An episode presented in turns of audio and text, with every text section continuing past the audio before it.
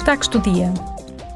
No início desta semana, os eurodeputados apoiaram planos para um mercado da eletricidade mais amigo dos consumidores e a preços mais acessíveis. A Comissão da Indústria, da Investigação e da Energia pretende proteger melhor as pessoas da volatilidade dos preços. Os eurodeputados propuseram contratos especiais e acordos de compra a longo prazo para ajudar a incentivar os investimentos em energia. Solicitaram também mais proteção para que as famílias vulneráveis não sofram cortes energéticos.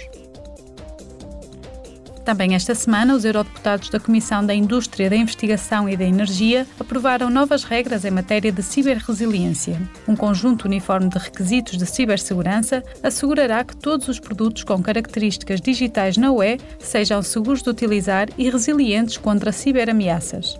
De acordo com os eurodeputados, as atualizações de segurança devem ser automaticamente instaladas sempre que tal seja tecnicamente viável.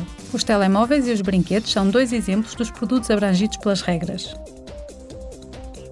Ontem, o Alto Comissário das Nações Unidas para os Direitos Humanos, Volker Turk, reuniu-se com a Subcomissão dos Direitos Humanos e com a Comissão das Liberdades Cívicas, da Justiça e dos Assuntos Internos.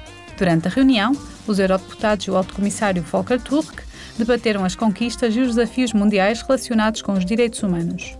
A visita do Alto Comissário seguiu-se às celebrações que marcaram o 30 aniversário da Conferência Mundial sobre Direitos Humanos e da sua Declaração de Viena.